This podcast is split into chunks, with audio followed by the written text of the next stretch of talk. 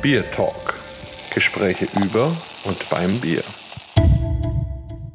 Hallo und herzlich willkommen zu einem weiteren Bier Talk Spezial. Diesmal präsentieren wir euch den Mitschnitt einer Online-Podiumsdiskussion, die unter dem Titel Wirtshaus Wagner Wiesenfest am 14. Mai 2020 stattgefunden hat. Es ging um die Zukunft und den Zustand der Gastronomie und um die Auswirkungen der Corona-Krise und die Folgen der gesetzlichen Regelungen. Wir wünschen euch viel Spaß dabei und freuen uns auch gerne über Feedback, das ihr uns wie immer auch über info@biertalk.de schicken könnt.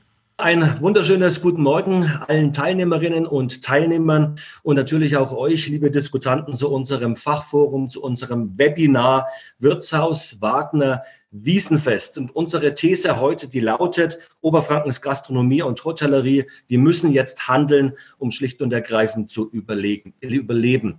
Vielleicht, bevor wir in die Diskussion starten, vorab ein paar technische Details für die kommenden 60 bis maximal 90 Minuten. Und die kommen von Professor Klaus Christian Carbon von der Universität Bamberg. Die Uni Bamberg ist äh, in diesem Fall heute unser Kooperationspartner und ohne die würde es einfach schlicht und ergreifend nicht gehen, denn es sitzt ein Backoffice voll mit wirklich wirklichen Experten, die dieses Webinar möglich machen. Aber ähm, lieber CCC, das Wort gehört dir. Ja, grüß Gott an alle. Ähm, ein paar technische Details. Nachher werde ich auch ein bisschen was äh, Interessanteres noch erzählen, nämlich wirklich, äh, wie meine äh, Meinung zu dem ganzen Thema ist. Aber jetzt erstmal technische Details. Bei den technischen Details bitte ich einfach alle, einfach eines äh, zu überlegen. Ähm, wir haben jetzt Diskussionsteilnehmer zwölf Stück. Das heißt, die sind freigeschaltet, vollständig, die können sprechen, die sieht man. Die anderen, die Zuschauer, kann man natürlich nicht automatisch sehen. Das ist ganz klar. Aber sie können als Zuschauer tatsächlich teilnehmen, in der Weise, dass Sie unten, wenn Sie mit der Maus mal runtergehen bei Zoom, können Sie so ein F und A sehen. Und das ist einfach Fragen und Antworten. Und Sie würden die Fragen angeben äh, und wir würden Antworten liefern. Wir versuchen also die Fragen tatsächlich in der Laufzeit von 75 Minuten jetzt zu sammeln in diesem Backoffice, das ich eben hier um mich herum habe. Und ähm, dann können wir auch diese Fragen nicht nur tatsächlich textuell äh, beantworten, sondern würden versuchen, auch ein paar ganz, ganz wichtige zentrale Fragen, die nicht beantwortet waren, bisher tatsächlich nochmal in die Runde zu geben. Also das ist ein, ein, ganz, ganz wichtiger Punkt. Ansonsten, wenn Sie ein ruckelndes Bild oder sowas haben, suchen Sie sich einfach einen besseren äh, Punkt im, in der Wohnung, äh, im Büro oder wo auch immer Sie gerade sind. Schalten Sie andere Verbraucher aus, die Bandbreiten schlucken, also zum Beispiel sowas wie, wie Facebook. Man sieht uns zwar jetzt jetzt auch auf Facebook. Das ist wunderbar und schön, aber schalten Sie das einfach aus. Das kostet einfach nur Ihnen selbst äh, die Bandbreite. Ansonsten, wenn Sie einen ganz, ganz dringenden Wunsch haben, schreiben Sie eben auch in, in den Fragen, dass Sie vielleicht auch nachher mal sprechen wollen. Wir können das ganz bestimmt nicht gewährleisten, dass jeder sprechen kann. Vielleicht können wir aber ganz am Ende, wenn wir noch Zeit haben, zwei, drei Minuten tatsächlich dafür auch nutzen und das würde uns auch sehr, sehr freuen. Und ansonsten gibt es ganz zum Schluss noch so einen Evaluationsfragebogen, wo wir einfach wissen wollen, wie kam diese, ähm, äh, diese Podiumsdiskussion an. Wir wissen alle, dass wir uns eigentlich gerne ja, vielleicht in der Wirtschaft oder wo auch immer treffen wollten, in der Stadthalle und so weiter, wo es gemütlicher ist. Aber wir müssen eben jetzt mit Corona ein bisschen umdisponieren. Es ist alles ein bisschen anders, aber wir wollen wenigstens wissen, wie ist dieses Format angekommen? Sollen wir sowas wiederholen? Und so weiter und so fort. Und jetzt ähm, gebe ich wieder ab an den Frank, an den Frank Ebert vom Demografiezentrum. Ja, vielen Dank, lieber CCC Oberfranken, meine Damen und Herren. Oberfranken ist Weltmeister, Weltmeister, was die Brauereiendichte im Verhältnis zu unserer Einwohnerzahl betrifft. Das vermarkten wir auch und das ist unbestritten auch wirklich ein Pfund, das wir hier in der Region haben. Dazu kommen die vielen Wirtshäuser, die Biergärten, die gastronomischen Einrichtungen, die Restaurants. All das ist sozialer Klebstoff, ist ganz wichtig bei uns vor Ort und insofern besteht hier auch eine Demografierelevanz. Möglicherweise allerdings steht diese Vielfalt ja auf dem Spiel und darüber reden wir heute und auch darüber, wie wir vielleicht die Kurve bekommen könnten. In diesem Sinne, meine Damen und Herren, darf ich Ihnen unsere Diskutanten heute vorstellen und das ist eine wirklich hochspannende Runde. Zum einen unser Alexander Herrmann, unser kulinarisches Aushängeschild in Oberfranken, Starkoch, Sternekoch, TV und äh, TV-Koch logischerweise auch Buchautor und nicht zuletzt, lieber Alex, bist du auch Unternehmer und ein echter Waschbercher. Buch, schön, dass du mit bei uns bist. Schönen guten Morgen. Hallo, Servus, guten Morgen. Ich grüße euch alle und vor allem herzlich willkommen bei dieser ja. Diskussion. Dankeschön. Christoph Pilatzik, er steht für den Brauereigasthof Grosch in Röthental bei Coburg mit knapp 600-jähriger Geschichte. Er war jahrelang auch der Geschäftsführer des Bierlandes Oberfranken und jetzt berät er unter anderem auch private Brauereigasthöfe. Christoph, schön, dass du bei uns bist. Ja, recht schönen guten Morgen alle zusammen. Professor Dr. Klaus Christian Carbon, den haben Sie eben schon gehört. Er ist Lehrstuhlinhaber an der Otto-Friedrich-Universität in Bamberg und zwar für allgemeine Psychologie und Methodenlehre, zudem Freund und exzellenter Kenner der fränkischen Brauerei- und Gastroszene. Und nicht zuletzt führt er immer wieder Feldstudien zu den Themen rund ums Bier und auch zum Genussleben mit durch. Er unterstützt aber auch die heimische Gastroszene durch Coachings, durch Beratung, durch Forschung und aktuell führt er auch einige Studien speziell zur Corona Corona-Pandemie mit durch. Noch einmal ein herzliches Grüß Gott nach Bamberg. Ja, hallo an, an alle. Ähm, ich bin sehr, sehr froh, dass ich dabei bin. Ähm, Otto Friedrich Universität steht eben nicht nur für internationale Forschung, sondern auch für eine regionale Verbundenheit. Und das ist uns enorm wichtig, gerade an unserem Lehrstuhl, dass wir eben diesen, diesen Link eben haben und dass wir uns da auch einbringen. Und ich glaube, wir können uns da auch einbringen, ganz sinnvoll. Danke. Dann begrüße ich gar nicht weit weg von mir im realen Leben Dr. Manuel Becher. Er ist der Geschäftsführer der Bayreuther Marketing und Tourismus GmbH. Unter anderem ist er dieses Jahr Bayreuth Wagner frei, wenn man so möchte, eine Premiere seit Ende des Zweiten Weltkrieges. Und für das Hotel- und Gastronomiegewerbe hat das natürlich gravierende Folgen, weit über die Stadtgrenzen Bayreuths hinausgehende. Alex Herrmann, der nickt gerade.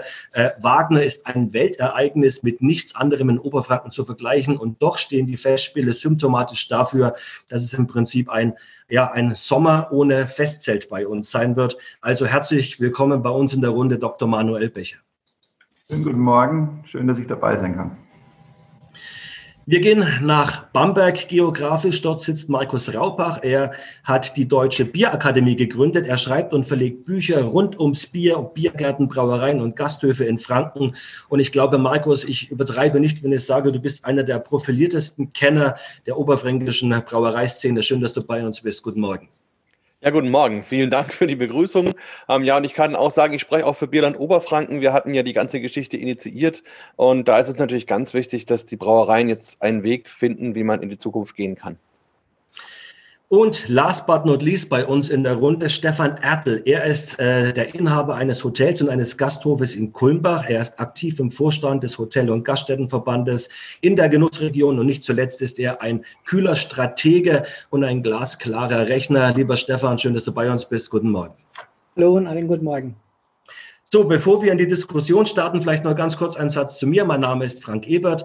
Ich bin der Geschäftsführer von Oberfranken Offensiv und das Demografie-Kompetenzzentrum Oberfranken ist äh, physisch in Kronach angesiedelt und über dieses Projekt äh, ja, gehen wir im Prinzip demografischen Fragen nach, versuchen hier wirklich Finger in die Wunden zu legen und auch zu helfen, ganz pragmatisch mitzuhelfen.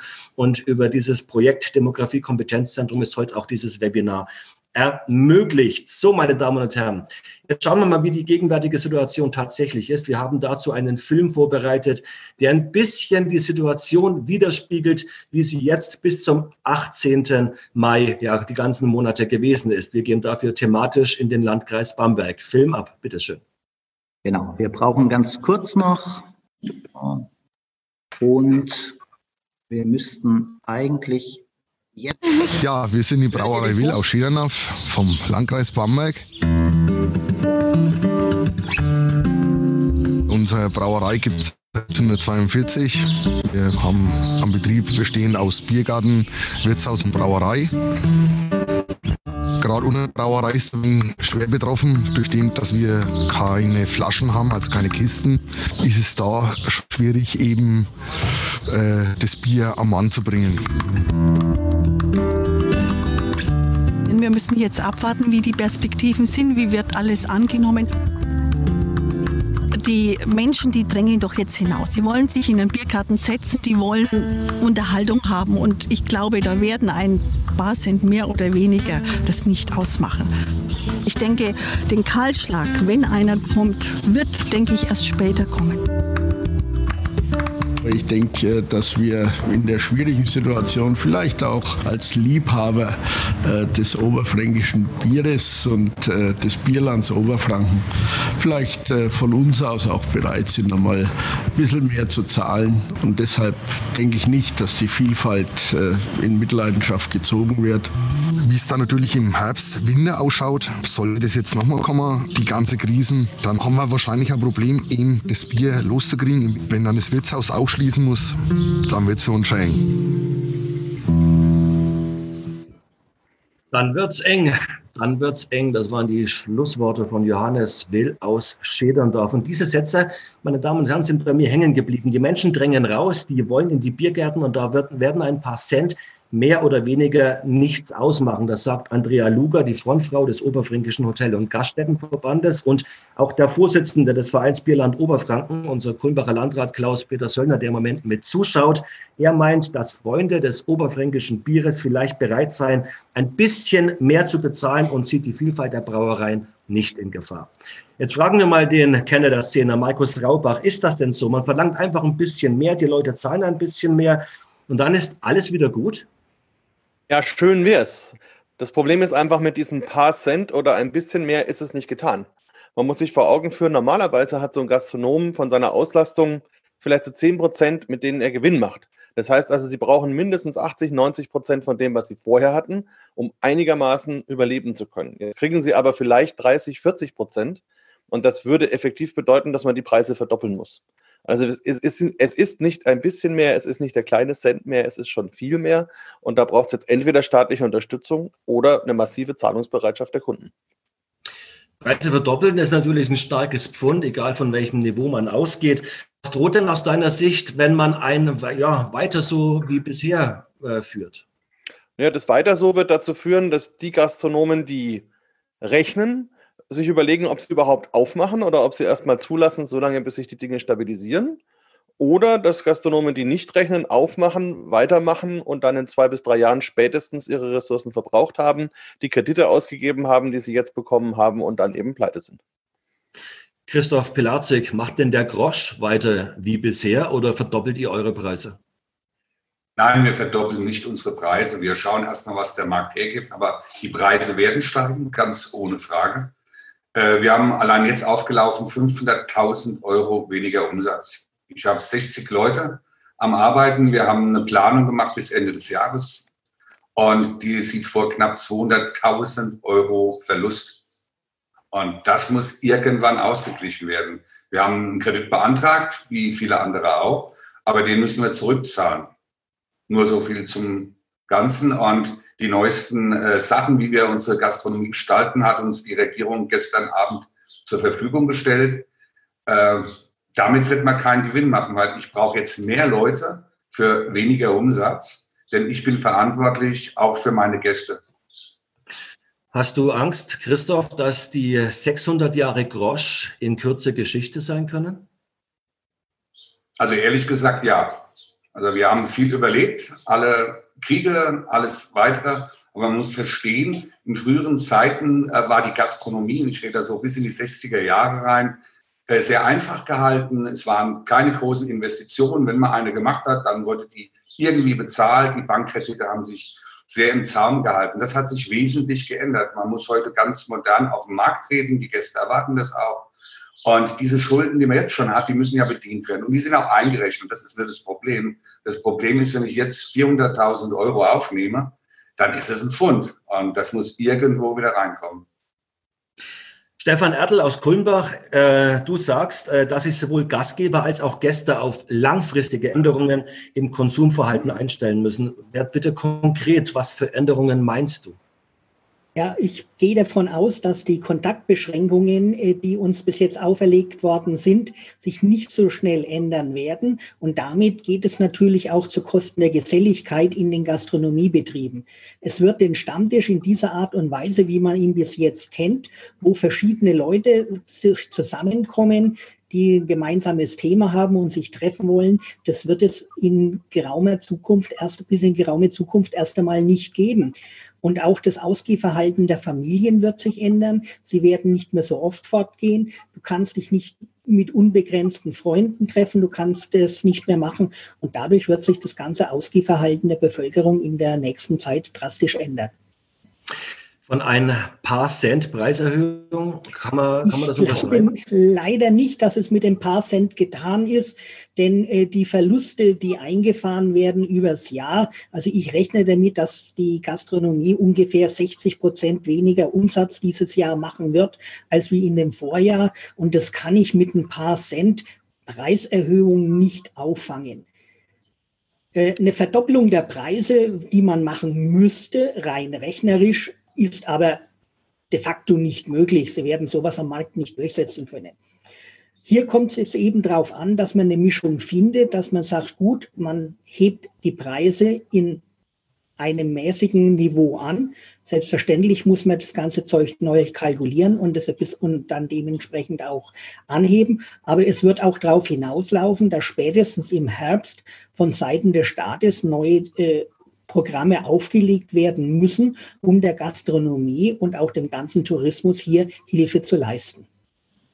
Jetzt fragen wir mal äh, den Alexander Herrmann in Würzberg. Zum einen, also was in den letzten Tagen ja wirklich aufgefallen ist, Alex, ähm, das Thema ist omnipräsent. Und wenn ein Tim Melzer, den du ja persönlich auch kennst, ja mehr oder weniger weinend bei Lanz sitzt und eine Perspektivlosigkeit für sich und seine 250 Mitarbeiter im Prinzip auf den Tisch legt, ähm, übertreibt der Melzer da oder reden wir genau über dieses Problem?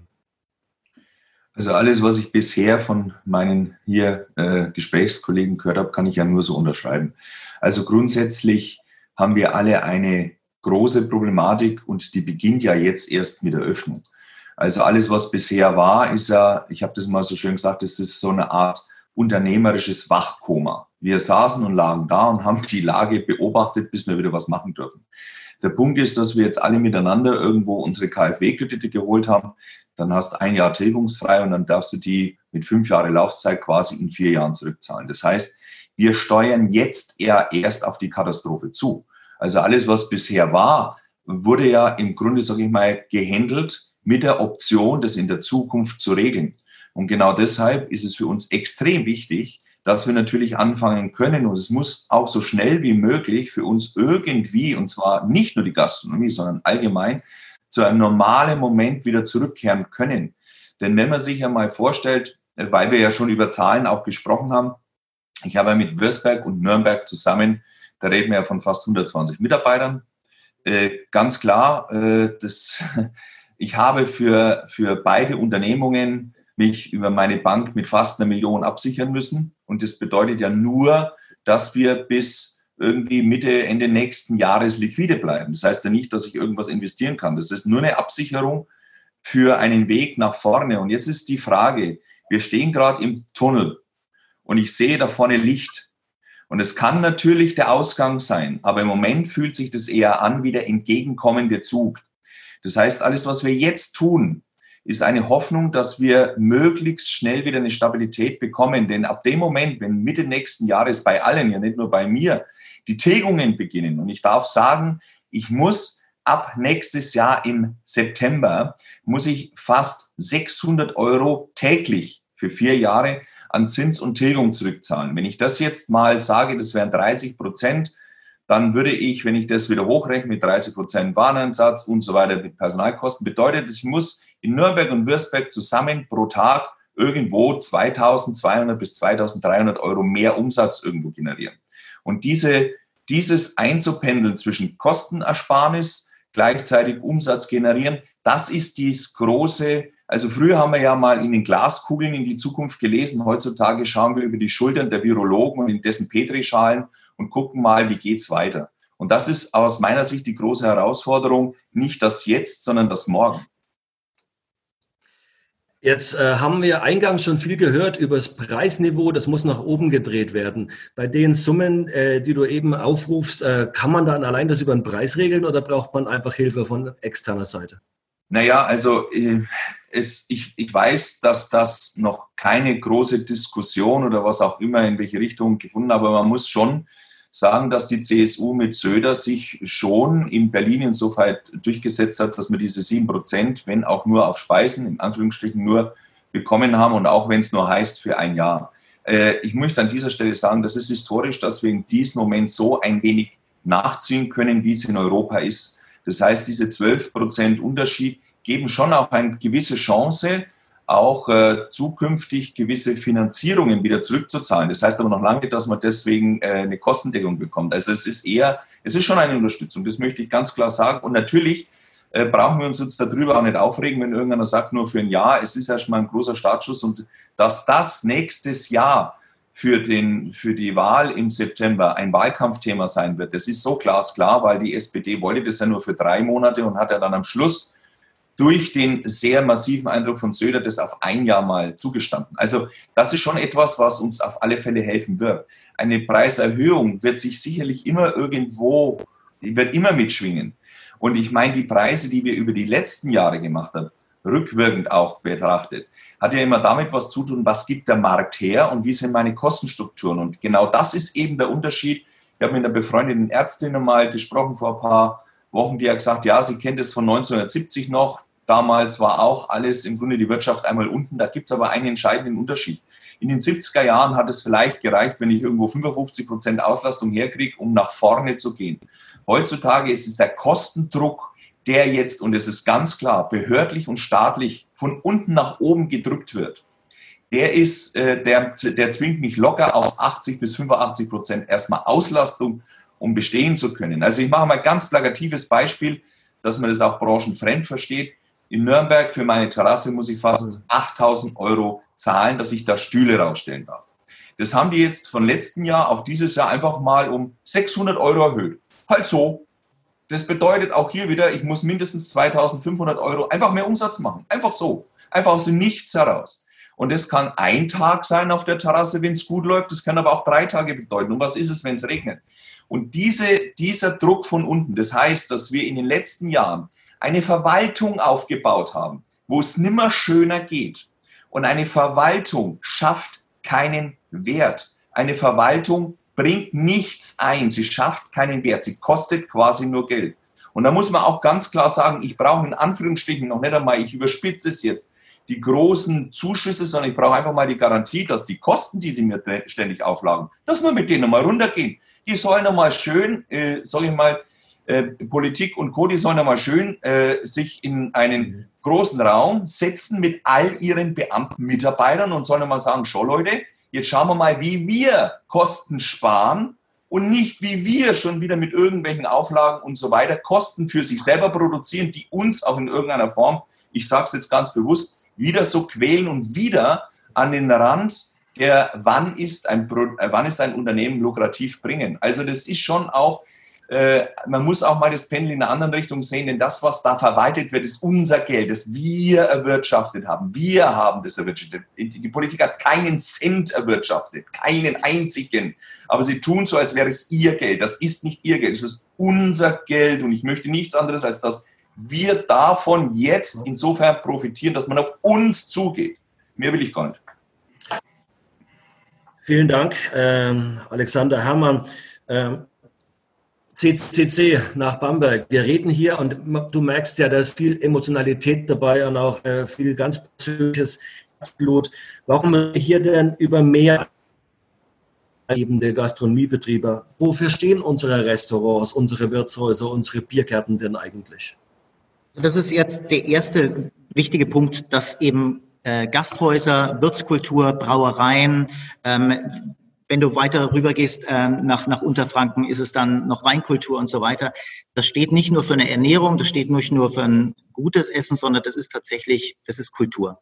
Das ist Kultur und das ist ähm, Identität. Das ist ganz, ganz wichtig und vor allem in unserer Region wie Oberfranken. Das heißt, wenn du das wegnimmst, nimmst du uns einen ganz, ganz großen Teil der Identität und das darf man eben auch nicht vergessen, jedes Restaurant, was hier ähm, tatsächlich etwas leistet, macht ganz, ganz viel für die regionale Wirtschaft. Also ähm, genau die tollen Unternehmen, die wir ja haben, die regional sind, die eben nicht eine Systemgastronomie sind, die irgendwie das lausige Essen wo irgendwo herkriegen, sondern eben wirklich regional, die haben eine, einen riesigen Impact, eine Wirkung auf tatsächlich die lokale Wirtschaft und die regionale Wirtschaft. Und jetzt ist es so, alle, die heute sprechen oder fast alle, sind ja tatsächlich aktiv, ähm, betreiben eine Gastronomie, äh, eine Hotellerie oder was auch immer. Das heißt, es sind Geschäftsleute, die am Markt sind und die erfolgreich am Markt sind. Und das ist auch das Tolle, was sozusagen sie auszeichnet, nämlich das sind Leute, die offensichtlich planen können und die tatsächlich wirtschaften können. Und das ist enorm wichtig für unsere Wirtschaftskraft. So, jetzt ist aber das Problem, dass nicht nur Menschen im Haushalt, im privaten Haushalt eine Planungssicherheit brauchen. Deswegen ist es ja auch so wichtig, dass sie ungefähr wissen, wo sie mit der Steuer zum Schluss rauskommen, damit man halt weiß, ob man jetzt sich das noch leisten kann oder das oder ob man das investieren kann. Aber für einen Geschäftsmenschen ist es natürlich wesentlich wichtiger noch, eine Planungssicherheit zu haben. Und das ist überhaupt nicht mehr gegeben. Also psychologisch ist es fatal. Was passieren wird, ist, dass viele einfach resignieren, mhm. ähm, dass es wirklich zu, zu einer Depression kommt sozusagen. Die Leute, ähm, wenn du nicht mehr weißt, wie du handeln kannst, weil du keine Planungssicherheit mehr hast. Und das ist genau das, was Alexander Herrmann ja auch gerade gesagt hat. Also ähm, er weiß es noch nicht mal so, so richtig, was kommen wird dann musst du einfach große Programme auflegen und du musst natürlich als Politiker, Politiker können wunderbare Rahmenbedingungen schaffen, aber Wirtschaften tun eben die Leute, die die Wirtschaften machen. Das ist eben das Wichtige. Also das heißt, man sollte sich als Politiker immer orientieren an den Leuten, die eben tatsächlich das, Business beherrschen. Und da muss man jetzt wirklich genau zuhören, was die brauchen. Und es ist ja nicht einfach nur so, bestimmt gibt es auch unqualifizierte Stimmen, die einfach sagen, wir wollen jetzt Geld. Aber das ist, das merkt man eigentlich kaum in der Diskussion, sondern es ist tatsächlich so, ähm, dass man beispielsweise mehr Flexibilität haben will, ähm, zum Beispiel mit Freiflächen. Wir brauchen jetzt mehr Flächen. Also die Pandemie, jeder, der die leugnet, ist, das ist problematisch. Also leugnen sollten wir sie nicht. Wir sollten auch nicht leugnen, dass wir Hygienemaßnahmen einführen müssen. Aber wir müssen eben jetzt zum Beispiel mehr Freiflächen haben. Also sollten wir damit liberaler umgehen. Beispiel. Oder vielleicht noch ein letzter Punkt, dich, dich juckt schon nachzufragen, aber eine, Frage, eine Sache noch ganz, ganz wichtig. Du brauchst eine Planungssicherheit auch im finanziellen. Das heißt, wie kann denn das sein, dass ein Staat eigentlich überhaupt noch über KfW Zinsen verlangt.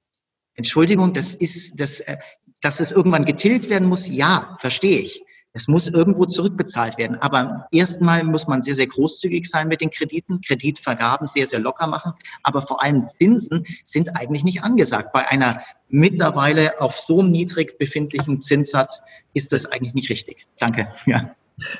Ja, danke dir. Ähm, es ist natürlich, äh, es liegt ja nicht nur die Gastroszene quasi mit den ja. großen Fragezeichen hier äh, quasi auf dem Bauch, sondern es geht ja flächendeckend durch die gesamte Nation, um nicht zu sagen durch die ganze Welt. Aber wir reden heute über Gastro und wir sind uns alle einig, dass es systemrelevant ist. Aber ich glaube, einer, ähm, der diese Situation sehr umfangreich gerade zu spüren bekommt, weil eben wirklich ein, ein Wahnsinnsast weggebrochen ist. Äh, das ist Dr. Manuel Becher. Manuel, äh, du bist der Kopf des Bayreuther Tourismus. Ihr habt keine Wagner-Festspiele in diesem Jahr. Der Alex Herrmann, der weiß mit Sicherheit, was das heißt, wenn Wagner ausfällt. Man hat da man kann es nicht kompensieren.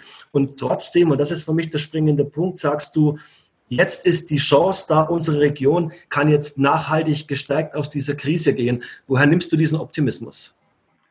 Der Optimismus ist natürlich sehr, sehr langfristig zu sehen. Ähm, das Jahr muss überlebt werden, die nächsten Jahre müssen überlebt werden, aber die Chance sehe ich darin, dass unsere Region äh, Bayreuth und Umgebung sehr, sehr stark auf die Wagner-Festspiele reduziert wird.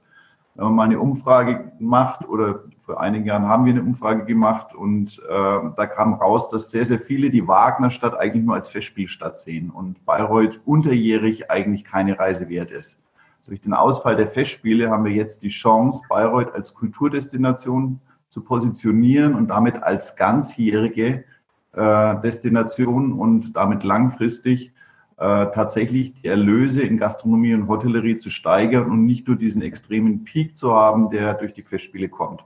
Für dieses Jahr ist es natürlich tatsächlich eine Katastrophe, ähm, denn die Festspiele sind bei Hotels und Restaurants eingepreist. Es gibt, es ist eine Hochsaison mit entsprechenden Preisen. Es gibt Festspielpreise. Und mit diesen Preisen haben die Gastronomen und Hoteliers natürlich gerechnet und die brechen jetzt weg. Und äh, so ist es eben so, dass nicht mal der August, der normalerweise sehr, sehr viele Erlöse bringt, diese Erlöse äh, in dem Jahr gewährleisten kann. Daher sind sehr, sehr viele doppelt betroffen. Hermann, äh, wie sehr treffen euch die Festspiele, die nicht vorhandenen Festspiele? Naja, also, dass es die Festspiele nicht mehr gibt, ist im Grunde nicht auffangbar. Da brauchen wir uns jetzt gar nichts vormachen. Vor allem ist es ja so, wenn ich die Festspiele in den, in den letzten Jahren anschaue, da gab es schon mal auch ein kleines Loch, als die große Umstellung äh, in Bayreuth am Hügel passiert ist, wo man dann versucht hat, sich auch ein Stück weit weiter zu verjüngen. Es sind ja auch ein paar Stammopernbesucher weggefallen. Das heißt, man hat schon mal auch eine Delle nach unten gemerkt, aber jetzt gerade eben war es in den letzten drei Jahren wirklich, wirklich sehr, sehr gut. Und ich meine, ich sage nur dieses Jahr wieder hingekommen. Das ist natürlich phänomenal. Auf den Ring freuen sich alle Wagner-Fans. Das ist wie beim Fußball, wenn du viermal Champions League-Finale hintereinander hast. Das ist natürlich großartig. Dass das jetzt nicht mehr da ist, äh, ist, ja, ist kaum aufzuholen. Aber ich muss auch sagen, man muss natürlich aus der Not immer eine Tugend machen. Wir haben zum Beispiel jetzt in Würzberg für den 1.7. bis zum 31.8. diese acht Wochen äh, werden wir jetzt so ein Urlaubsprogramm auflegen. Also wir haben äh, ganze Wochen immer, die jeden Tag ein anderes kulinarisches, sage ich mal, Highlight haben. Und es wiederholt sich achtmal. Aber wir haben auch in jeder Woche einen unterschiedlichen, ich habe es jetzt so Post-Hotel Hero genannt, also Leute aus, aus unserem Betrieb, wie zum Beispiel Anja Kirchpfennig, die, die Sommelier, also Restaurantleitung macht. Und die macht eine Woche lang mit Gästen, die das wollen, zum Beispiel als zum Thema Getränke. Da ist Bier genauso mit dabei. Wir haben Wein, wir gehen einmal einen Schnaps brennen. In einer anderen Woche ist unser Yoshi, das ist der Food Scout, der wird mit den Leuten, wenn sie es eben wollen, in einer Spezialwoche durch Oberfranken ziehen und wird die schönsten Punkte anschauen, wo man auch Essen zum Beispiel kaufen kann für zu Hause. Und so geht es weiter bis hin, dass wir eine Kochkurswoche haben und, und, und. Ich habe auch eine eigene Woche. Und damit versuchen wir uns natürlich erst einmal gegen diese, diesen, diesen massiven Einschnitt zu wehren. Also es ist Angriff in dem Moment als Art Verteidigung und zwar mit einem Lächeln, damit wir möglichst viel Zähne zeigen können. Ich glaube, dass das Programm großartig ist, aber es ist jetzt natürlich die Frage, wie viel wirklich in Deutschland auch wirklich erstens in Deutschland Urlaub machen, weil Österreich und so weiter, die Grenzen werden geöffnet. Und zum Zweiten, es ist ja auch die Frage, wie viel Urlaub ist überhaupt noch übrig nach acht Wochen äh, Corona-Schließzeit. Es kann ja auch sein, dass manche gar keinen Urlaub mehr haben. Und selbst wenn, also das, das ist natürlich, jetzt bin ich wieder bei der großen Glaskugel, wir kommen auf völlig neue Situationen, aber ich kann natürlich äh, von Manuel das nur unterstützen, dass äh, Bayreuth über Jahrzehnte hinweg eins hat liegen lassen, und zwar gegenüber Salzburg. Salzburg hat sich mit den Opern wirklich äh, als, als Stadt wirklich nach oben gepusht. Diese Chance hat Bayreuth nicht wahrgenommen. Ich sage auch wirklich wahrgenommen, weil man hätte mehr machen können, weil man darf sich in dieser Zeit immer nicht nur auf das Festspielhaus konzentrieren, sondern man muss eigentlich drumherum viele Momente schaffen. Deswegen bedauere ich es heute noch, dass das Public Viewing weg ist. Und vielleicht ist dieses jetzt auch eine Chance, dass wir im nächsten Jahr einfach Wagner mal größer machen. Das ist ein Weltereignis, ein Weltereignis. Die ganze Welt schaut dorthin. Das gibt es nirgends anders wie dieses Wagner Opernhaus. Und ich finde, da wurde in den letzten Jahrzehnten zu wenig draus gemacht. Und ich hoffe jetzt mal, dass wir damit eher eine Chance auch haben. Aber Mai, jetzt müssen wir erst einmal den Sommer überstehen. Jetzt frage ich einfach mal in die Runde, liegen denn uns Fragen aus äh, von den Zuschauern vor? Gibt es dann bereits Wortmeldungen? Ich habe vorhin ein paar imaginäre Hände gesehen, aber ich kann sie ehrlich gesagt jetzt nicht mehr nachvollziehen. Jetzt frage ich mal in die Technik. Ja, wir haben eine Frage. Ähm, und, oh, habe ich ein schlimmes Echo? Ja, ich kann es ja mal ganz kurz äh, aufrufen. Äh, wie kann der Gastronom auf die verschärften Rahmenbedingungen betreffend pro Gastumsatz zu Verweildauer reagieren? Zeitplan, zum Beispiel, lieber Gast, du darfst eben nur von 18 bis 20 Uhr bleiben. Tischumsatz, Reservierungsgebühr, Selbstbedienung. Die Frage, äh, ich habe ich hab jetzt nur rudimentär verstanden, aber ich glaube, ich gebe einfach mal jetzt an den Stefan Ertel weiter. Stefan, konntest du diese Frage so aufnehmen? Ja, schon. Aber ich glaube nicht, dass wir eine zeitliche Limitierung äh, durchsetzen können. Äh, das ist eigentlich ein absoluter Widerspruch äh, zu unserer Gastlichkeit, die wir hier in Oberfranken pflegen, dass ich die Zeu äh, Leute hier zeitlich reglementiere. Äh, Selbstbedienungsbuffets sind ja eh nach dem jetzigen Stand ausgenommen, es sei denn, sie äh, bieten nur äh, verpackte Ware an. Also das wird auch keine Alternative sein. Es wird ein sehr, sehr großes Problem sein. Nur muss man auch erstmal schauen, wie viele Gäste kommen wie viele Gäste trauen sich nach der Öffnung wieder in ein Restaurant rein. Und von den Hygienevorschriften, äh, man muss den Gast zum Tisch begleiten. Es sollen im Moment alle nur gegen Vorreservierung angenommen werden. Also da kann ich jetzt schon im Voraus die Sache besser regulieren. Aber ich habe natürlich nicht mehr das Platzangebot zur Verfügung wie früher. Also ich darf sagen, wir machen das mit der zeitlichen Reglementierung, weil ich anders gar keine Chance habe. Und das ist jetzt, ich glaube, es ist auch gar nicht so weit weg. In Amerika ist es völlig üblich, dass du, wenn du anrufst und du möchtest zu mir aus um 19 Uhr einen Tisch, dann sagen die, nee, er geht erst um 19.30 Uhr. Oder, oder. Und wir werden das ähnlich machen. Und äh, es ist auch, und jetzt mache ich mal das amerikanische Bild auf, wenn du dann am Schluss, wenn die dich nochmal fragen nach einem Kaffee und du magst nichts mehr, kriegst du automatisch die Rechnung. Das ist jetzt genau das Gegenteil zu unserer, und da gebe ich voll recht, lieber Stefan, der oberfränkischen Gastlichkeit. Aber ich glaube, dass man jetzt in dem Moment schon auch sagen kann, also ich werde die Mittage von 12 bis 13 Uhr, 12.30 Uhr bis 13.30 Uhr, ich werde verschiedene äh, Schichten schaffen, sodass ich auch die Chance habe, um 13.30 Uhr, wenn ein Tisch dann quasi wieder hygienisch ist, äh, noch einmal ein zweites Mal anzubieten. Das muss ich einfach tun. Ich glaube auch, dass die Gäste dem auch verstehen, dass man halt auch sagt, naja gut, man an einem Sonntagmittag die Verweildauer die kann ja zwischen einer halben Stunde und einer Stunde sein, das weiß man ja. An einem Abend ist es ähnlich. Also ich werde auch im, im Bistro in, in, in Würzberg um 18 Uhr bis 20 Uhr und auch 20 Uhr bis 22 Uhr solche, solche Slots werde ich haben, äh, weil anders, anders schaffe ich es ja nicht. Und das versuche ich jetzt einfach. Ob das jetzt fruchtet, weiß ich noch nicht. Aber es ist ein Versuch. Mhm. Und man muss halt alles probieren. Und wenn es nicht angenommen wird, dann bin ich natürlich in Anführungsstrichen, ich möchte nicht sagen der Dumme, aber dann werde ich sagen, okay, es lässt sich nicht durchsetzen, es funktioniert halt nicht. Äh, ja, die Wahrheit werden wir jetzt in den nächsten Wochen erst sehen. Ne? Ja, das ist richtig. Da kann man dir nur zustimmen. Man sollte es auf jeden Fall probieren, denn so hätte man wenigstens die Möglichkeit, etwas mehr Umsatz zu generieren durch eine Zweitbelegung des Tisches, den ich bis jetzt am Abend nicht hatte. Ja, es ist ich auch denke, so, dass ich zum Beispiel, wenn er einen Tisch fertig gegessen hat, heißt ja noch lange nicht, dass ich ihn rausschmeißen muss. Jetzt, wenn wir, wir kommen ja in die Zeit hin, wo es auch, wo es auch schön ist, also ich kann auch sagen, kommt's mit raus. Wir haben mit Abstand ja auch auf der Terrasse Platz. Da können Sie noch hinstellen, können zum Beispiel auch immer noch Absackerbier zum Beispiel trinken.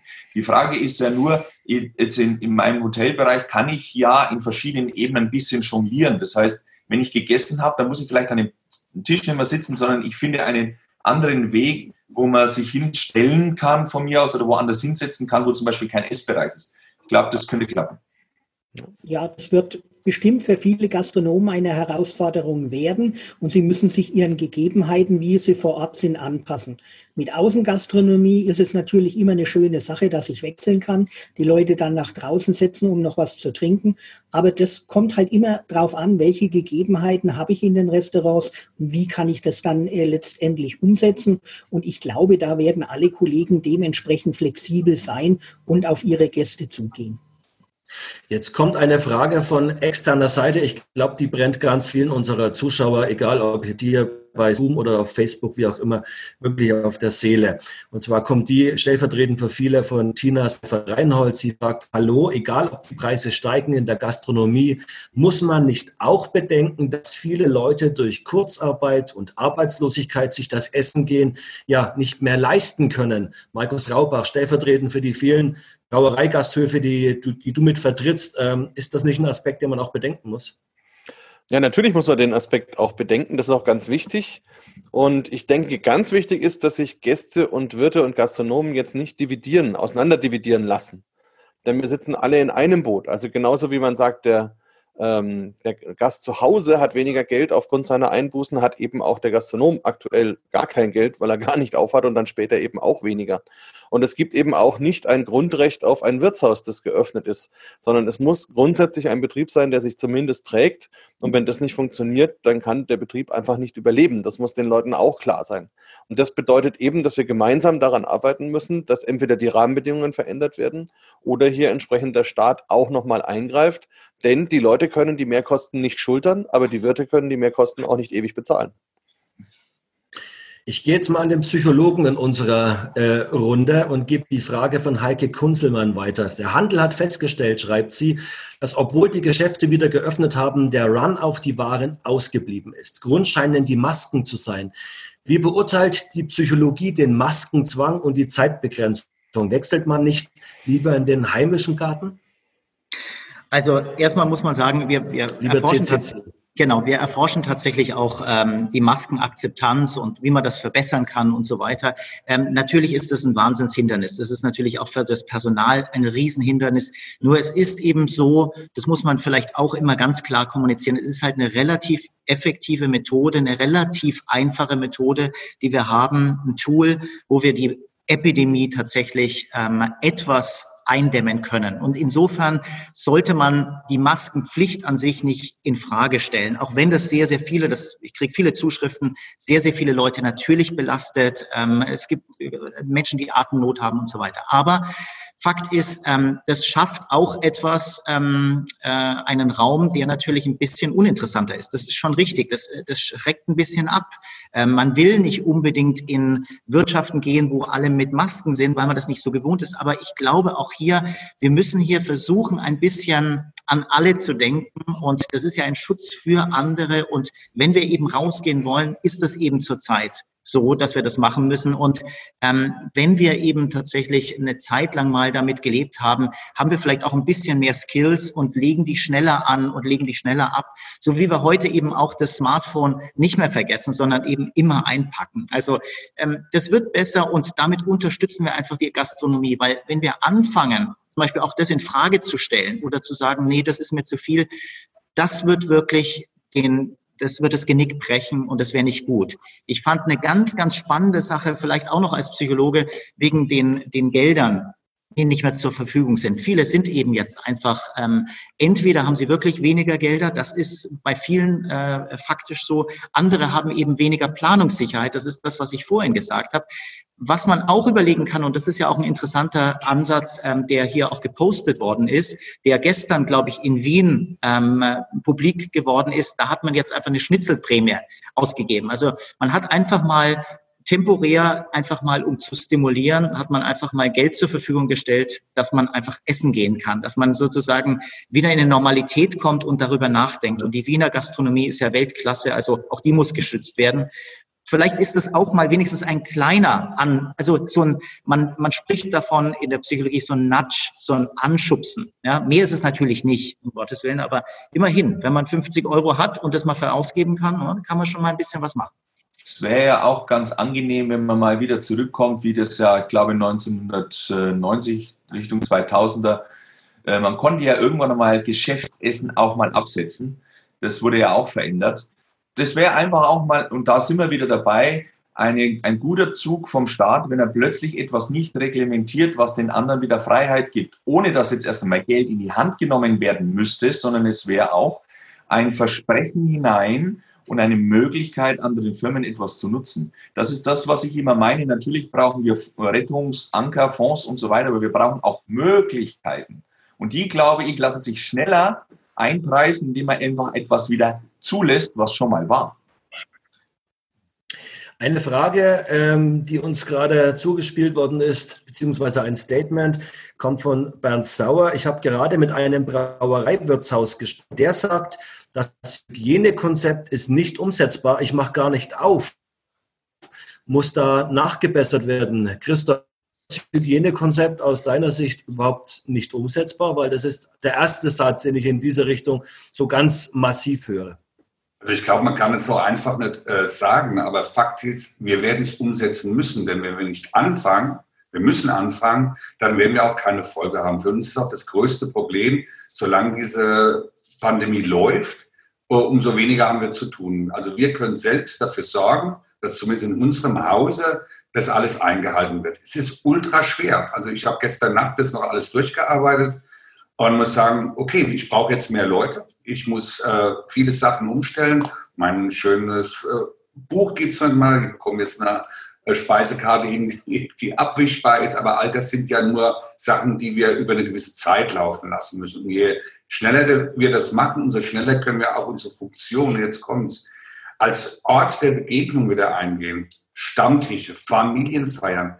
Wisst ihr, wir haben äh, jetzt eine Beerdigung, ein trauriges Fall. Die dürfen nur als Familie nur vier oder sechs Leute kommen. Äh, da wird eine ganze Kultur. Ich taufen, Hochzeiten. Ja, Viele haben gesagt, okay, ich verzichte auf die Hochzeit dieses Jahr, ich lege die aufs nächste Jahr, weil es wichtig ist. Es ist ein wichtiges Engagement. Deshalb können wir doch als Gastronomen dazu beitragen, dass zumindest bei uns die Infektionsrate nicht gegeben ist oder ganz wenig. Ich, ich, ich möchte dazu auch mal eins sagen, was bei diese Hygieneauflagen, die sind natürlich nicht ohne, aber die Gastronomie wir haben ab dem Moment, wo du dich für eine Lehre entscheidest, ich glaube, am ersten Tag kriegst du die erste Hygieneschulung. Wir haben das in unserer Branche, in unserem Berufsbild, ist Hygiene in der DNA quasi verankert. Wir können das, das muss ich auch ganz klar sagen. Wir können Hygiene. Ja, wenn ich jetzt einmal ein wenig, jetzt mal so ein bisschen simpel, ein wenig Abstand beim Tisch, am richtigen Punkt die Maske, ein paar Plexiglasscheiben und Desinfektion, muss ich bereitstellen. Das ist jetzt vielleicht ein wenig einfach gesprochen, aber das ist im Großen und Ganzen erst einmal der große Hebel. Dann kommen viele Dinge dazu, die sind klein und hier und fein, da müssen wir umstellen. Aber noch einmal, ich bin mir total sicher, also ich werde mit meinen Teams das wirklich auch gut umsetzen können. Und zwar innerhalb von 24 Stunden ist es bei uns gelernt, weil wir das schon immer gemacht haben. Wir dürfen auch unseren Gästen nach draußen sagen, wenn du die Gastronomie kommst, wir können Hygiene. Ich glaube, wenn du in anderen Bereichen reingehst, die normalerweise noch nie was mit Hygiene zu tun hatten, äh, da die mal dazu zu bringen, dass du aus, den, aus einer Art Reflex heraus mal was desinfizierst, das ist wesentlich schwieriger. Wir können das. Und das dürfen auch alle unsere Gäste auch mal glauben und verstehen, auch wenn die Auflagen nicht ohne sind, aber wir schaffen das. Punkt. Also vielleicht ein kurzer Satz dazu. Ähm, ich glaube, genau. ich, ich glaube, das Problem an der Geschichte ist, dass das Hygienekonzept ja nicht nur im Gasthaus stattfindet, sondern dass die Vorschriften ja auch vor das Gasthaus gehen. Das heißt, wenn du verantwortlich bist dafür, wie sich Leute anstellen, um bei dir reinzukommen, dass die Abstände einhalten, dass die sich dort entsprechend verhalten, zum Beispiel auch im Biergarten, wo ja der Tresen, was weiß ich, einen halben Kilometer weg ist von dem Gang, wo man reinkommt. Und ich darf als Gastronom eine Strafe dafür bezahlen, weil sie Leute am Eingang bei mir in der Schlange den Abstand nicht einhalten. Das ist schon ein Thema, wo ich sagen muss, ist es mir wert, eine Strafe von 3.000, 5.000 Euro zu kassieren, jeden Tag einmal, weil dann ist der ganze Umsatz bzw. der Gewinn auch wieder kaputt. Also ich denke, da muss man vielleicht auch nachbessern. Es ist völlig richtig, dass die Hygienekonzepte in der Gastronomie umsetzbar sind, aber man darf die Verantwortung nicht noch darüber hinaus ausdehnen. Ich glaube, ich kann mir nicht vorstellen, Markus, aber das ist ein Bauchgefühl, dass eine 3.500 oder 5.000 Euro Strafe im Erst- oder auch im Zweitfall droht, wenn der Gast äh, einfach drängt ist und der Gast versucht hier trotzdem gegenzusteuern. Ich glaube, wir sitzen da wirklich alle im gleichen Boot. Und letztlich ähm, geht es ja auch um den Schutz ähm, bei allen, aber wir sind da gar nicht auseinander. Ich möchte trotzdem nochmal die Frage an den Manuel Becher geben, der vorhin diesen, diesen Optimismus auch mit eingebracht hat, den wir alle in uns tragen. Und alle die, die in dieser Branche tätig sind, müssen Optimisten sein, Zweckoptimisten zum Teil, sonst wären sie auch nicht in dieser Branche. Aber letzt, jetzt ist die Zeit derer auch da, die kreativ denken, die vielleicht quer denken. Ist das letztlich auch der Appell in die Runde mit, ähm, ja, um im Bayreuth zu bleiben, Kinder schafft Neues?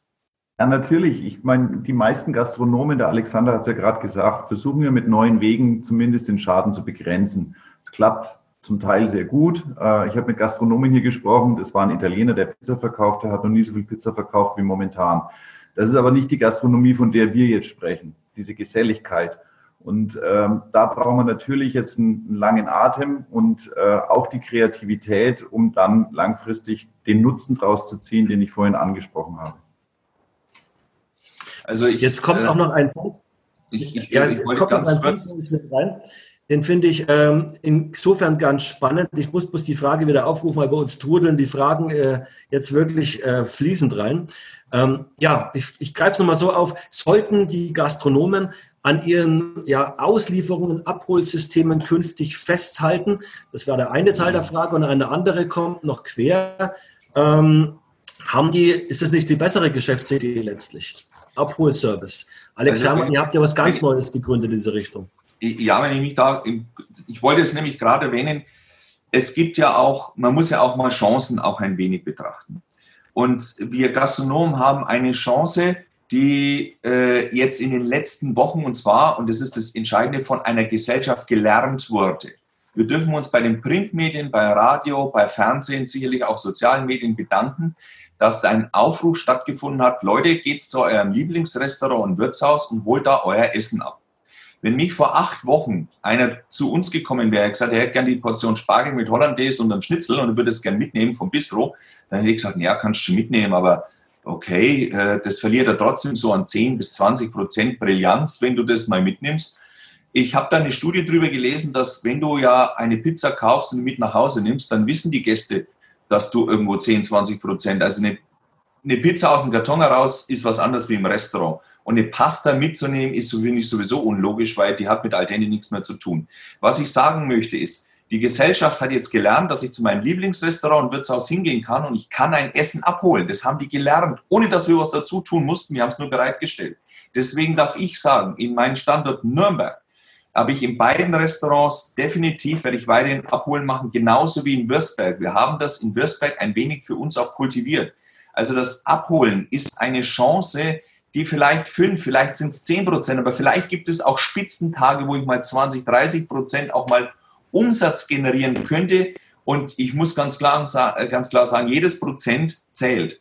Und das werde ich als Chance, also dieses das Abholsystem, Abholhelden, was auch immer, ich werde das weiterhin nutzen und werde das auch versuchen auszubauen.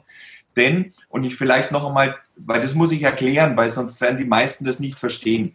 Wir Gastronomen wollen eigentlich nicht, dass das abgeholt wird, weil die Brillanz auf dem Teller im Wirtshaus ist perfekt. Und jetzt mache ich eine Metapher auf die Modehäuser, die sich früher dagegen gewehrt haben, zu sagen, wir machen keinen Online-Shop, weil das Einkaufserlebnis ist so wichtig, äh, der Kunde kommt zu uns, dann können wir das raussuchen, die Schuhe anprobieren.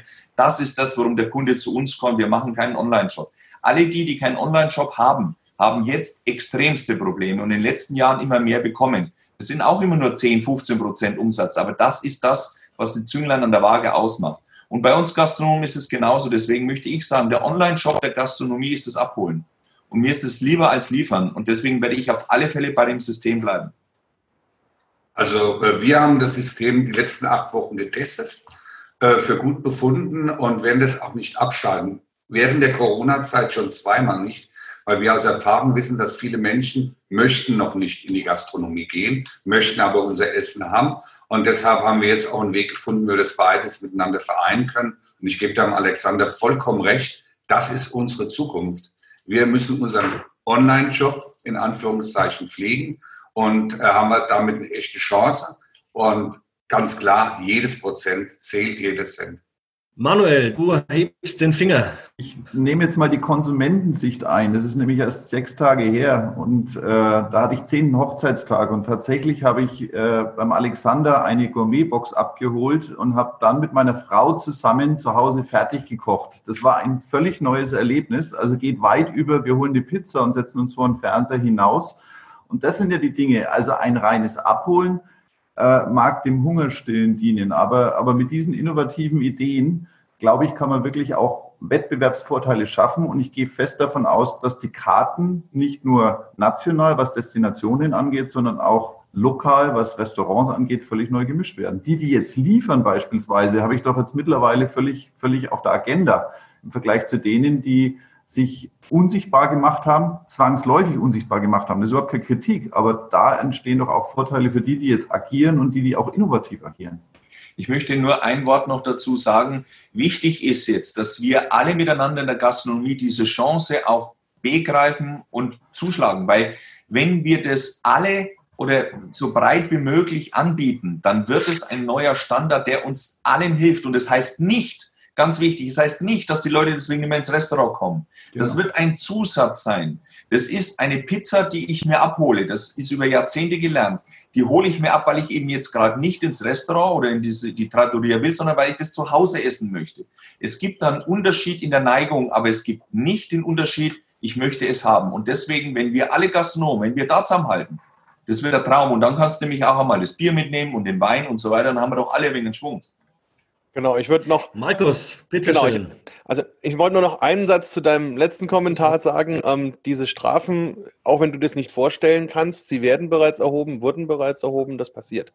Aber egal. Ähm, was ich noch sagen wollte, das, das merkt man jetzt mit dem Lieferservice. Insgesamt, die gesamte Gesellschaft lernt neue Dinge. Sie lernt Digitalisierung, sie lernt neue Wege zu gehen. Ähm, wir haben es zum Beispiel in der Bierakademie, wir machen jetzt Online-Bierseminare. Das konnten wir uns vorher auch nicht vorstellen, dass Leute sich ein Paket nach Hause schicken lassen und wir dann gemeinsam ein Bier verkosten. Die sagen halt, okay, ich sitze im Wohnzimmer auf meiner Couch, ich kann mein eigenes Essen dazu haben und habe da meinen eigenen Zeitplan, kann das selber managen. Also ich denke, da wird sehr viel möglich sein und Neues sein und anders sein. Und das ist aber eben auch sehr wichtig, dass die Gastronomen, wie ihr schon sagt, darauf auch eingehen und eben versuchen, ihr Geschäft entsprechend anzupassen und zu erweitern. Also wenn ich an dem stecken bleibe, was ich jetzt bis vor was ich, ein paar Monaten gemacht habe und das aber seit 50 Jahren in unveränderter Art und Weise, dann werde ich ein Problem bekommen. Ja, ich glaube, wir, wir mussten alle umdenken in, in allen Bereichen. Also ich konnte mir auch nicht vorstellen, dass wir künftig äh, Podiumsdiskussionen im virtuellen Raum äh, führen und trotzdem funktioniert's mit dem ein oder anderen äh, digitalen Haker auch noch. Aber ich glaube, dieser ganze Prozess, der jetzt in den letzten zwei Monaten in uns abgegangen ist, ähm, in Digitalisierungsfragen, in Gastrofragen, in, in Lebensbereichen, CCC nach Bamberg, äh, das kann sich selbst der, der kühnste Psychologe in dieser Form nicht ausmalen, oder? Nein, also das ist natürlich ein Szenario, was, was wirklich äh, die Vorstellungskraft über, übersteigt und tatsächlich ja auch ähm, ganz, ganz viele Menschen überfordert. Ähm, deswegen ist es aber auch ganz, ganz wichtig, dass wir diese Innovationskraft tatsächlich entwickeln, also dass man nicht stillsteht. Und ich bin erstmal voll bei euch. Ähm, für ganz, ganz viele Gastronomen kann man das sagen und Hotel, ja, Hotellerien ist es dann schon ein bisschen sch deutlich schwieriger. Aber bei Gastronomen können wir innovative Systeme entwickeln. Die Bierakademie hat gerade das gesagt, macht online Online-Kurse, die sind teilweise dann vielleicht haben sogar einen, einen, einen positiven Effekt, weil du kannst Experten zuschalten von der ganzen Welt, die du normalerweise niemals zusammenkriegen würdest. Das stimmt alles und das, da gehe ich d'accord und das finde ich ganz, ganz wichtig. Wir dürfen trotzdem natürlich nicht vergessen, dass es sehr, sehr viele kleine Betriebe gibt im, äh, in, in Oberfranken, die einfach ähm, wirklich bestehen. Da gibt es einige Fragen, zum Beispiel, ein-Mann, Ein-Frau-Betriebe. Ähm, die, die Oma, die, der Opa, die arbeiten auch noch mit und so weiter. Und auch hier müssen wir überlegen, weiterzukommen. Und das kann natürlich hier nicht diese Art von Innovation vermutlich sein. Aber hier müssen wir eine andere Sache angehen und das ist so ein heiliger Gral manchmal in, in Oberfranken, dass eben die Landgasthofkultur ähm, eben auch fast nichts kosten darf. Und da ist man sogar dann noch stolz, dass es nichts kostet. Und das ist leider, so bitter es ist, die Leute, die hingehen und immer wieder sagen, das ist so toll, dass es fast nichts kostet, sind indirekt natürlich auch ein bisschen daran schuld, dass sie nicht wirklich überleben können. Das hört sich jetzt blöd an und ich will das überhaupt nicht schlecht machen. Ich finde das eine ganz tolle Kultur, dass es günstig ist und ähm, dass wir, dass wir uns das alle leisten können. Aber es ist trotzdem wichtig, wir müssen auch an dieser Schraube drehen und wir müssen einfach mal überlegen, wie ein zum Beispiel ein fränkisches Bier, wie viel das kostet und wie ein belgisches Bier wie da das Merchandising und so weiter, das Marketing funktioniert. Und wir haben wahnsinnig tolle Sachen, wahnsinnig tolle Produkte und wir sind zu wenig bereit, vor allem bei den tatsächlich niedrigeren Kosten mehr zu bezahlen. Und auch an die müssen wir denken, auch wenn wir hier heute tolle, tolle Köche und, und tolle Initiativen haben, die ich absolut unterstütze. Also ich möchte in der Hinsicht ganz kurz äh, das nicht nur mit einem großen Applaus und mit viel roter Farbe unterstreichen. Also das ist mehr als nur richtig. Natürlich äh, beginnen da zwei Dinge ein wenig äh, sich zu stören. Das eine ist auch gerade, wenn jetzt die Zwei-Mann-Betriebe und vielleicht Onkel, Tante, wer auch immer hilft da mal mit, die haben ja immer nichts gekriegt. Also die wurden auch nicht eingerechnet. Das muss man auch mal sagen. Das ist ein persönlich maximaler Einsatz, um um die Runden zu kommen. Und ich kann mich erinnern, dass ich mit einem Wirt gestritten habe, weil sein Schweins, sein, sein Schäufele zu günstig war. Das waren damals äh, durchaus doch 10,50 äh, 10 Euro.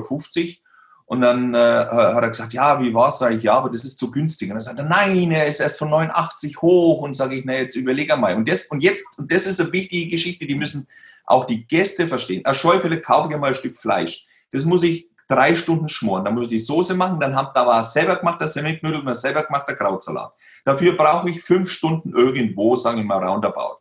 Wenn ich jetzt ein paar Penne in ein Wasser schmeiße, die ich fertig gekauft habe, Die sind in zehn Minuten al dente. Ich hacke ein paar Dosentomaten zusammen, tue ein bisschen Knoblauch mit rein und ein wenig Chili, schwenkt es durch. Einen gekauften Basilikum mit einem gekauften Parmesan reibe ich drüber. Das ist eine Arbeitssituation von 15 Minuten.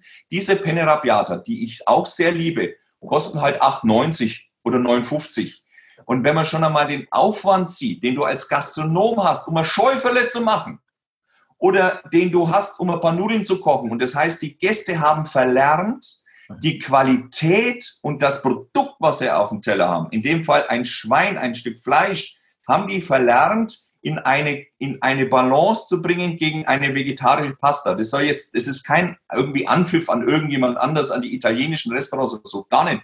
Sondern es hat damit was zu tun, dass wir Wirtshäuser miteinander einfach die Stärke auch leben müssen, zu sagen, wenn du dieses Stück Fleisch, ich bin ein Handwerker, ich bin ein Fachmann, ich bin ein Spezialist, ich mache eins der besten Schäufele auf dieser Welt, dann musst du auch bereit sein, diese fünf Euro mehr zu bezahlen, weil du kriegst eine außergewöhnliche Dienstleistung. Und wir haben uns immer klein gemacht. Wir Gastronomen und Wirtshäuser, wir haben uns immer so klein gemacht, dass wir in eine Schublade passen, in die wir nie reingehören. Und das muss aufhören.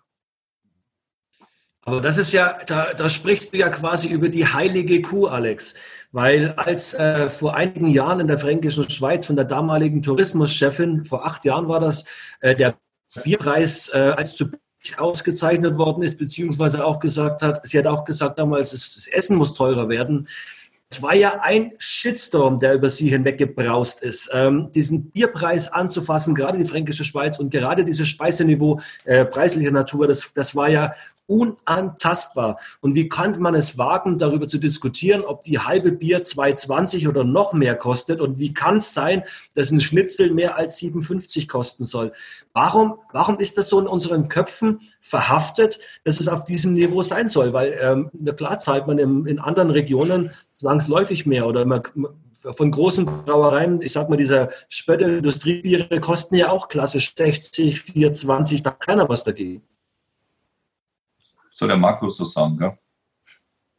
Ja, also nur ganz kurz. Ich glaube, das Problem ist, es ist in den Köpfen derer verhaftet, die am lautesten sind aber nicht in den Köpfen derer verhaftet, die die Mehrheit sind. Also das heißt, wenn man die Gasthäuser sieht, die gute Qualität machen und die sich gut darstellen, die gute Storytelling machen, die das auch entsprechend kommunizieren, die konnten früher schon bessere Preise durchsetzen und die werden es auch in Zukunft können. Wenn ich aber immer nur auf meine fünf Hanseln am Stammtisch rede, für die es ganz wichtig ist, dass sie ihr Bier für zwei Euro bekommen statt zwei Euro, zehn, dann kann ich mich nicht weiterentwickeln. Also ich glaube, da braucht man als Gastronom auch ein gewisses Standing und zu sagen, okay, ich habe das durchgerechnet, der und der Preis muss sein, so funktioniert funktioniert das, dann kann ich euch die Qualität weiter bieten und das müsst ihr akzeptieren. Und man kann auch nur sagen, ich berate ja viele Gastronomien auch, es ist nicht so, dass dann weniger Leute kommen. Ganz im Gegenteil, es kommen am Ende mehr, der Umsatz wird größer und im Grunde sind alle zufriedener. Und die Leute, die eben den Preis so nicht akzeptieren, gehen woanders hin. Und das ist auch okay, dann sollen sie das tun. Ähm, aber ich muss ja so wirtschaften mit meinem Unternehmen, dass ich vernünftig und profitabel arbeite und beim Familienunternehmen, dass es auch eine Zukunft hat für die nächste Generation. Und da, das geht halt nicht mit Preisdumping. Also das ist auch eine Frage der Nachhaltigkeit, Markus. Auf jeden Fall. Also Nachhaltigkeit auch in jeder Hinsicht. Da kommt jetzt eine neue Dimension dazu. Das ganze Thema Klimawandel ist ja ein bisschen ausgeblendet. Aber auch da haben wir sehr viele Aufgaben, wichtige Aufgaben für die Zukunft, auch für unsere Zukunft. Und die kosten natürlich letzten Endes auch Geld. Also insofern wir müssen Qualität liefern, die können wir ordentlich bepreisen, das wird auch akzeptiert werden und das muss auch kommuniziert werden. Und ich glaube, dann haben wir auch eine Chance. Und wir Gastronomien, der, Alex hat es ja gerade gesagt, jeder kann sich erkundigen, wie man einen Schäuferler macht. Du kannst in jede Brauerei gehen, du kannst einen Braukurs besuchen, du siehst, was für eine Arbeit dahinter steckt, bis das dann bei dir am Tisch steht äh, und die muss auch honoriert werden. Das ist ja logisch. Also es kann ja nicht sein, dass es im Gasthaus billiger ist als im Getränkemarkt. Also, äh, wenn ich mich ganz kurz dazu melden kann, wir haben ja alles. Wir haben eine Brauerei, einen Gasthof und ein Hotelchen. Äh, unser Bier kostet zu Vollkosten, und das predige ich seit über 20 Jahren, fast 2 Euro der Liter. So, bei einem Kasten Bier wäre der faire Preis also Minimum, Minimum 20 Euro. Und da haben wir die Mehrwertsteuern alles noch gar nicht reingerechnet.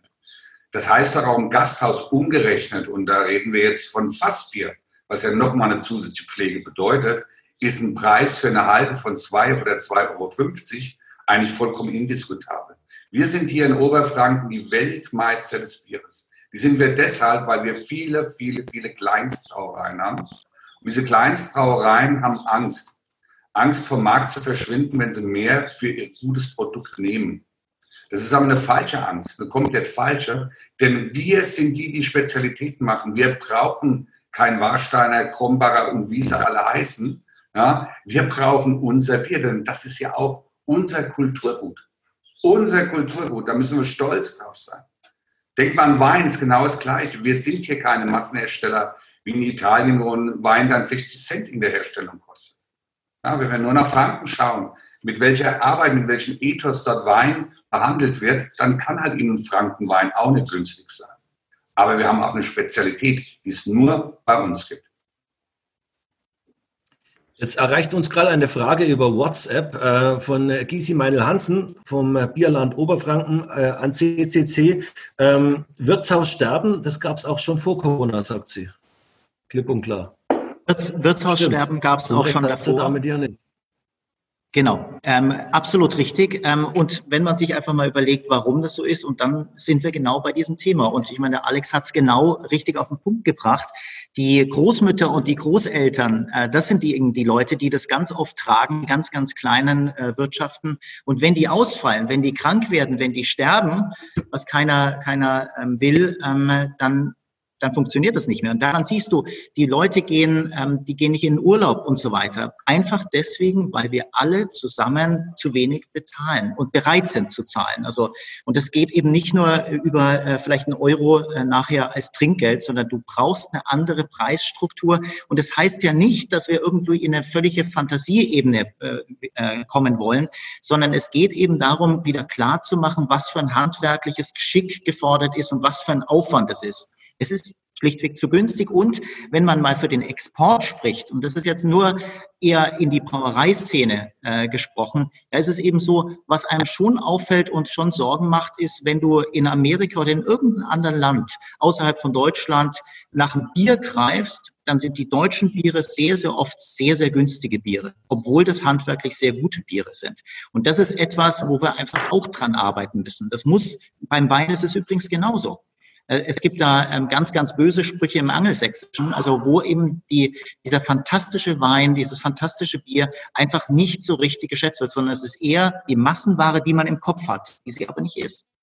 Eine Frage an den Stefan Erdl. Wir reden über Schäufeler, wir reden über den Bierpreis. Ich weiß, dass der Stefan Erdl ein, ein ein, ein kühler Stratege, ein, klar, ein glasklarer Kalkulator ist. Stefan, was muss ein Schäuferler kosten, damit alle letztlich was davon haben? Nicht nur der also nicht, wir reden jetzt nicht von 40 Euro, aber von 9,50 Euro kann man offensichtlich auch nicht reden. Nenn mal einen Preis, nimm mal einen Preis in die Hand, was muss es kosten, damit es wirtschaftlich ist? Also es kommt jetzt immer ganz klar und deutlich darauf an, in, welche, in welches Restaurant, in welchen Typ von Restaurant gehe ich. Wenn ich jetzt raus aufs Land gehe, die kleine Landgaststätte äh, nehme, muss ich, um überleben zu können, für Schäuferle ungefähr Mindest, Minimum 14,50 Euro verlangen. Unter dem bin ich im Minus. Es haut nicht mehr hin. In den ganzen Rechnungen sind weder Altersvorsorgen noch sonstige äh, Sachen mit einkalkuliert. Du hast einen Gastronomen, der, der sagt, ja, ich komme mein Gaststätten noch gerade betreiben, weil meine Oma gute Renten hat. Ja, und das ist wirklich wahr Tatsache draußen, weil die Umsätze, die generiert werden über die Lebensmittel, nicht mehr dazu ausreichen. Und auch die Biere werden viel zu billig rausgegeben. Ja, unter 3 Euro, 3,50 Euro ist ein halber Liter nicht mehr zu verkaufen. Das macht überhaupt keinen Sinn. Und diese Probleme haben wir eben auf dem Land draußen. Die meisten Wirte trauen sich nicht, die machen nicht mal eine eigene Kalkulation, die gehen über und schauen, was verlangt denn der Nachbar. Und wenn ich 20 Pfennig unter oder 20 Cent unter dem Nachbarn bin, dann habe ich halt zwei Schnitzel mehr verkauft. Ja? Und wenn ich bei einem Schnitzel schon nichts verdiene, sondern das draufzahle, durch halt bei zwei Schnitzeln noch einmal mehr draufzahlen. Und das ist das Problem dran. Die wenigsten stellen überhaupt eine Kalkulation auf. Und man müsste ein Minimum von 3 bis 3,5 als Kalkulationsfaktor ansetzen, dass ich meinen Wareneinkauf nehme. Diesen Wareneinkauf ist eine ganz einfache Kalkulation. Ich schaue, was kosten mich die Produkte im Einkauf und ohne großes Hin und Her multipliziere ich das mit 3,5 oder 4 und dann habe ich einen Verkaufspreis, von dem ich sagen kann, ich liege im Großen und Ganzen auf, auf einer richtigen Linie. Nur die wenigsten machen es leider. Genau, ich würde vielleicht an der Stelle mal ganz kurz anhaken. wir, wir dürfen nicht zwei Dinge vermischen. Also das eine ist die Diskussion, die ja schon seit Jahren läuft und auch sehr berechtigt ist. Äh, und das andere ist die aktuelle Situation, die jetzt ja nochmal ganz andere Rahmenbedingungen schafft. Das, was wir jetzt gerade beschrieben haben, ist wie ein Brandbeschleuniger. Denn wenn ich nicht vernünftig kalkuliere, dann kann ich natürlich mit so einer Situation erst recht nicht umgehen. Also das ist genau das, weswegen wir in ein, zwei Jahren noch viel schlimmer dastehen werden, wenn sich nichts tut. Aber das löst grundsätzlich nicht das Problem, was wir jetzt haben, weil durch die Beschränkungen, die jetzt zusätzlich eingeführt werden, auch diese Kalkulationen ja alle Makulatur sind. Also deswegen finde ich ganz wichtig, dass wir jetzt nicht in eine Diskussion abgleiten, wo es darum geht, was darf das Schnitzel und das Schäuferler allgemein kosten, sondern wir haben wirklich die aktuelle Situation vor der Nase und das ist nochmal eine ganz andere Hausnummer und es betrifft eben auch einen seriös kalkulierenden Wirt, der hat dann auch ein Problem. Ja, aber das Problem ist ja, wir müssen auch erstmal die Kollegen, die noch falsch kalkulieren, wachrütteln und die wenigsten dazu bringen, eine Kalkulation zu haben, die auch ein nach Corona Überleben gewährleisten kann. Dass ich zusätzlich in der jetzigen Zeit mir persönlich wäre es am liebsten, wir gehen gar nicht drauf ein äh, und wir machen einfach neben unseren regulär kalkulierten Speisepreisen einen Aufschlag, den wir für Desinfizierungsmaßnahmen, mehr Personal, weniger Plätze haben, dass man hier einen Aufschlag äh, generiert, den äh, äh, dann mit hinstellt, den man auch wegnehmen kann, wenn die ganze Sache vorbei ist. Aber jetzt, äh, die sind Fragen, die kommen bei uns gerade wirklich über alle Kanäle rein. Äh, die drehen sich immer wieder um das Gleiche. Ähm, wir haben aber künftig weniger Geld in der Tasche. Wie soll man das Ganze bezahlen? Das haben wir auch schon diskutiert. Aber ähm, wie nehmen wir denn letztlich den Verbraucher mit ähm, bei diesen Preiserhöhungen? Es muss ja immer eine gewisse Kommunikation auch erfolgen, warum das notwendig ist. Warum plötzlich äh, sage ich mal, dieses Geld verlangt werden muss, um die Demografierelevanz der Wirtschaftlichkeit auch zu erhalten, um unsere Kneipenstruktur zu, zu erhalten, die Gastlichkeit zu erhalten. Das sind ja alles positive Aspekte. Nur einfach nur einen Preis hochschrauben, sage ich mal, das kann es ja nicht sein. Dann ist die alte Preis äh, Speisekarte von 8,90 auf 14,15 erhöht wird. Das ist ja dann offensichtlich der falsche Weg. Da braucht es eine Kommunikation. Ich glaube, das Problem ist weniger beim Stefan Ertl oder beim Alexander Herrmann oder beim Christoph Pilatzik. Das Problem wird wirklich sein, das sind die familiengeführten kleinen Gasthöfe, Brauereigasthöfe zum Teil auch, die einfach, ich sag's mal, wie es ist, das schon immer so gemacht haben. Da das, ist da der Kommunikations, äh, die Kommunikationsfrage entscheidend, CCC? Das ist auf jeden Fall eine Kommunikationsfrage, das ist ganz, ganz klar. Aber ich, wir kommen ja langsam leider zum Ende. Und ähm, was mir einfach noch wichtig ist, ist trotzdem nochmal den ganz, ganz wichtigen Punkt ähm, tatsächlich ähm, klar machen, wir brauchen andere Rahmenbedingungen für so eine Krise. Das heißt, wir brauchen mehr Flexibilität vom Staat, von den Kommunen. Die müssen äh, äh, Flächen tatsächlich schneller freigeben. Ähm, sie müssen liberaler äh, mit, mit Krediten umgehen. Soforthilfen sollten nicht über, über, übermorgen fließen, sondern eben relativ bald und so weiter und so fort. Und wir sollten eben tatsächlich den Politikern vor allem das Wort den Fachleuten selber ähm, über, übergeben und dass man eben nicht über sie hinweg entscheidet und meint, das wären sinnvolle Sachen, sondern einfach mal hört, was brauchen die, weil es sind, das fasse ich sozusagen jetzt nochmal zusammen, es sind eben sehr, sehr klug kalkulierende Leute, diejenigen, die vielleicht noch nicht klug kalkulieren sind, müssen wir auch, müssen wir coachen, müssen wir mitnehmen durch Beratung und so weiter. Aber im Prinzip müssen wir auf diese Stimmen hören. Das wäre mir noch einfach wichtig, weil das ist auch Kommunikation. Ein fast schon, ein fast schon, ein fast schon Schlusswort. Äh, vielen Dank dafür. Denn wir sind wirklich genau in der Zeit. Jetzt, wir wollten ungefähr 75 Minuten diskutieren. Wir haben das auch fast erreicht. Ich weiß auch, der Alex, da hat jetzt noch anschließende Termine, wie alle anderen auch. Ähm, ich bedanke mich auf jeden Fall ganz herzlich beim Stefan Ertl, beim Christoph und beim Alexander, dass Sie sich die Zeit genommen haben. Ihr habt alle Hände voll zu tun und ihr habt noch viel vor. Bis zum Montag, am 18. geht es zumindest im Straßenausschank los. Ich wünsche dir, Manuel, ganz viel ähm, Gestaltungskraft und viele Leute, die ihn dabei unterstützen, um Bayreuth ein bisschen auch von den Wagner-Festspielen loszueisen als, als Kulturstadt, die Bayreuth ja auch durchaus ist und auch noch in der stärkeren Öffentlichkeit bekannt sein sollte.